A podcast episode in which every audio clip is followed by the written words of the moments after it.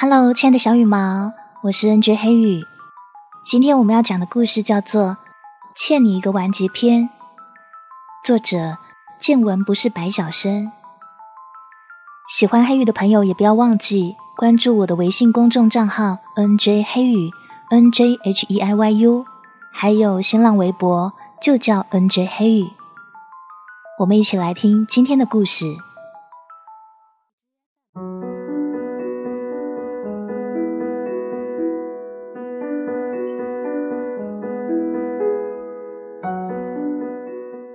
二零一七年年初，我在南京的一家酒吧里做过调酒师。酒吧的老板是一个名不见经传的作家，我只在应聘时见过他一面，之后就再也没有见过了。酒吧的名字叫说书人，一个很文艺的名。我曾疑心起，这么一个书生气名字的酒吧，会不会真的有客人来啊？后来我发现我错了。因为这个世界上从来都不缺少附庸风雅的人，每天络绎不绝的客人让我不得不承认，在起名字这件事情上，作家很有一套。这说书人酒吧有一个很奇怪的规矩，那就是讲一个故事换一杯美酒。据说，要是故事说的精彩，还可以得到作家的青睐，把你的故事写进他的书里。我猜想，恐怕有不少人是冲着这条规矩来的，既能免费喝到上好的美酒，又能倾吐心中藏匿已久的情愫，何乐而不为呢？我在酒吧干了两个月有余，期间见过不少来讲故事的人，他们大多带着悲伤欲绝的情绪，或哀痛亲人的去世，或悲鸣恋人的离去，几乎没有一个人是笑着的。他们的故事都有着一个浪漫的开头，千回百转，然后指向一个悲伤的结局。如此种种，无一例外。还记得应聘时，我问过作家：“这样得来的故事，真的可以写成书吗？”他就给我回了一个“等”字，就再也没有下文。那个时候，我便想：“哦。”这作家没有出名是有原因的。你想，任谁听了这么多千篇一律的悲惨故事，也写不出什么振聋发聩的篇章吧？唉，作家真可怜啊！情人节那天晚上，酒吧里人不多，三三两两的，大多是出来过节的小情侣。我调低了音乐的音量，倚靠在吧台一角。看着酒吧内卿卿我我的小情侣，嘴角扯出一丝微笑。今夜怕是没有故事听了。我话刚说完，就听到了推门的声音。循声望去，进来的是一个二十岁出头的男子，干净清爽的短发，俊逸秀美的面庞，脸上挂着一副大大的黑框眼镜，充满了书生气质。可不知道为什么，我总觉得好像在哪见过他。这名男子走到吧台边坐下，要了一杯啤酒。他不说话，也不喝，就那么盯着酒杯看。我觉得奇怪，就也凑上前去，盯着他手里的酒杯看。就这么过去了十来分钟。他突然抬头看了我一眼。他们说这里可以用故事换酒。他说话的时候并没有看我，目光游离在酒吧的各个角落，眼神里有说不出的落寞。是啊，一个故事一杯酒。说这话的时候，我从吧台内走了出来，直觉告诉我。面前这个男人的故事会与众不同。我不要酒。他放下手中的酒杯，背过身去，目光继续在酒吧里游离。他说：“我不要酒，只说故事，行吗？”为什么不要酒啊？问完这句话，我就后悔了。服务行业的第一准则，顾客就是上帝。上帝都说不要酒了嘛，那就是不要酒啊。因为我不会喝酒。不会喝酒？我有些吃惊，却还是把这句话的后半段给深深的咽了下去。不会喝酒，那来酒吧干什么啊？对，不会喝酒，但是我想说故事。我听说来这里可以把故事给写进书里，所以我就过来了。因为我欠他一个完结篇。男子转过身来，大大的黑框眼镜下藏着一双深邃的眼睛，在那里我看不到一丝悲伤的情绪，满满的全是希望。我答应过他，等我们的故事结束了，我会把它给写下来。可是现在我写不出，所以我可以不要酒。只说故事吗？我点点头，从吧台上的柜子里拿出录音笔，放在他的手里。说书人酒吧的初衷，就是收集这世间一切美好的、悲惨的故事。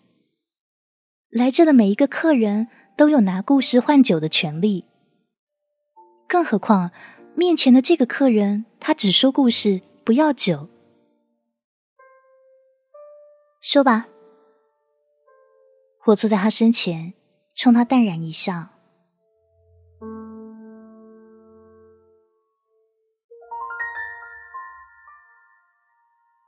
我是他的老师，确切的说是助教。第一次见到他是在我带的实验课上。日子过得太久，久到我都忘记那天到底有没有跟他说过话。应该是说过的吧，我想。毕竟干净利落的他，在二十多人的班级里显得是那么特别。他是第一个做完实验离开教室的，这是我对他的第一印象。在所有人刚结束实验、开始收拾打扫的时候，他已经整理好书包，准备离开。也因此，我记住了他。虽然没有记住名，但是记住他的外貌以及实验台的位置。在之后很长的一段时间里，每一次路过他的实验台，我都会停下来观察几分钟。我想知道为什么他可以那么快的完成实验，而其他人却要慢上几分。这个女孩是个谜。就这样过了好几周，每周一次的实验课，每周一次的刻意观察，我一共在他背后停留了一百多分钟，而他不曾回过头来看我一次。直到十一月的某一天晚上，QQ 群里有人私戳我，问了我一个很傻的问题：“学长，上周做的实验还要再做一次吗？”同时，他附上一张截图，是我上周发的群公告，目的是提醒大家不要忘了还有实验课。我莞尔一笑，回了句：“你看看日期。”然后我就点开个人资料，想看看是谁傻的这么可爱。不曾想，翻开相册，就有一个熟悉的面孔映入眼帘。这个傻的可爱的学妹，却是那个给我留下深刻印象的她。哼 原来你也有犯傻的时候啊！点开添加好友的页面，按下发送键，我便关了 QQ，继续批改作业。路还很长，我们可以慢慢走。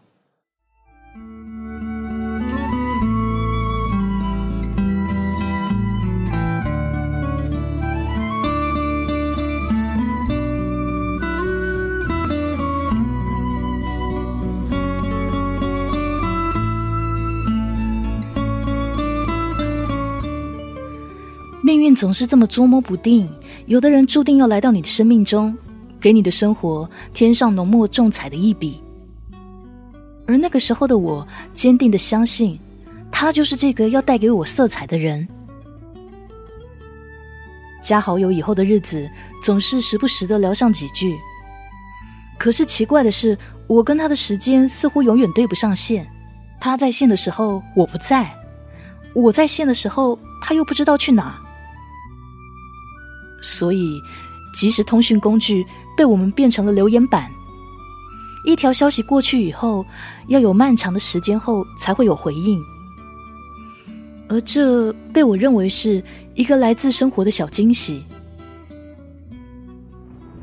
日子不慌不忙，我们不紧不慢，而转机来自一场雨。记不清是去年的哪个日子，只记得那一场铺天盖地的大雨。我躲在学生活动中心的角落里，看着漫天飞舞的雨花，唏嘘不止。好险，再是晚片刻。就变落汤鸡了。这个时候，QQ 消息适时的响起，他在线，在干嘛？躲雨啊！在哪躲雨？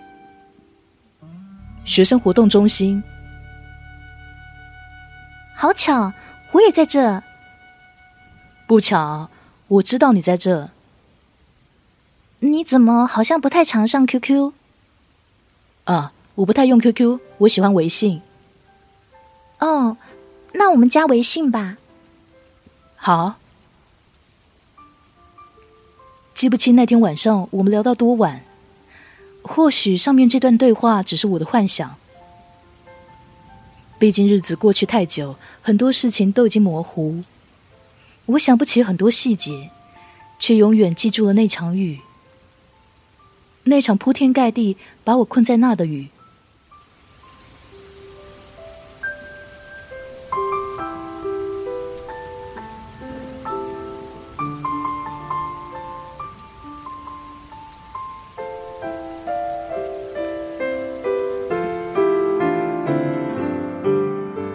好像真的跟雨有缘呢。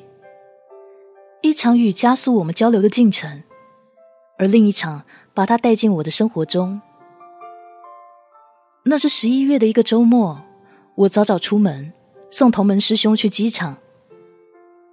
出门的时候天还大晴，到那的时候却已大雨倾盆。在机场候机的时候，我点开微信，惊讶的发现朋友圈那一栏有四十多条动态。细细看来，每一条都是他。他居然把我的朋友圈翻了个底朝天，我会心一笑，给他回了惊恐的表情。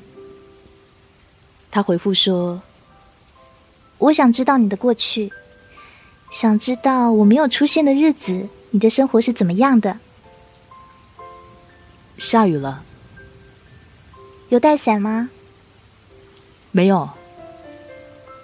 那又要躲雨了。不用躲，去逛街。我待会也要去逛街，那看看我们会不会偶遇。好，我们去了同一个地方逛街，可是这商场太大了，根本无从相遇。我在四楼，我在二楼呢。我到四楼了，我还在四楼。我刚刚经过 H&M，我在里面看衣服啊。我想我们是遇不到了。哦，你回头看看，雨，铺天盖地的雨，雨中的校园格外的安静。我俩共撑一把小伞，在校园的小路上缓步慢行。我曾经幻想过无数浪漫的场景。却在众多场景中独爱雨中漫步。大雨就像一道天然的幕帘，为伞下的我们撑开了另一片天地。那片只有彼此的天地，好神奇哦！怎么啦？你不觉得我们很神奇吗？你是我的老师哎，助教大人。我伸手刮了一下他的鼻子，然后将他紧紧搂在怀里。不神奇，因为我一直在这等你。那之后的日子，甜蜜的像场梦。我顺理成章的成为他的助教大人。她理所应当的变成我的小丫头，我们一起吃饭，一起自习，一起看电影，一起逛商场。她在我日历上写下今后的计划，我在她的脸颊上留下我的印记。我们一起度过了圣诞，在漫天飞舞的雪花中笑着跟雪人合影。我们一起跨过新年。在点亮夜空的烟火中，紧紧拥抱彼此，真好。我们是如此契合的两个灵魂，真好。如此契合的我们遇到了彼此。我以为以后的日子会一直这样下去，像童话故事里的王子跟公主一样，抵达幸福的彼岸，直到。故事说到这里戛然而止，男子拿起面前的酒杯一饮而尽。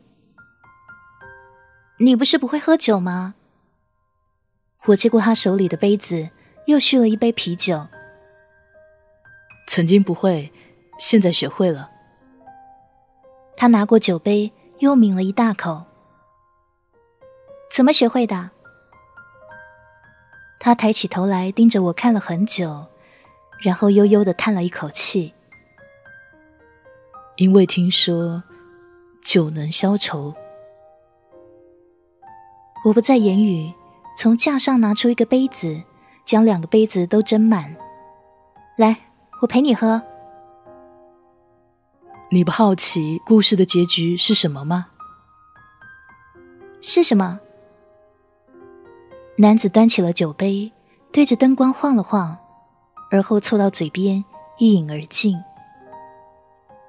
他出了事，丢失了关于我所有的记忆，然后去到一个不知名的酒吧里，做了一名调酒师。酒杯从我的手中滑落，溅起一片水花。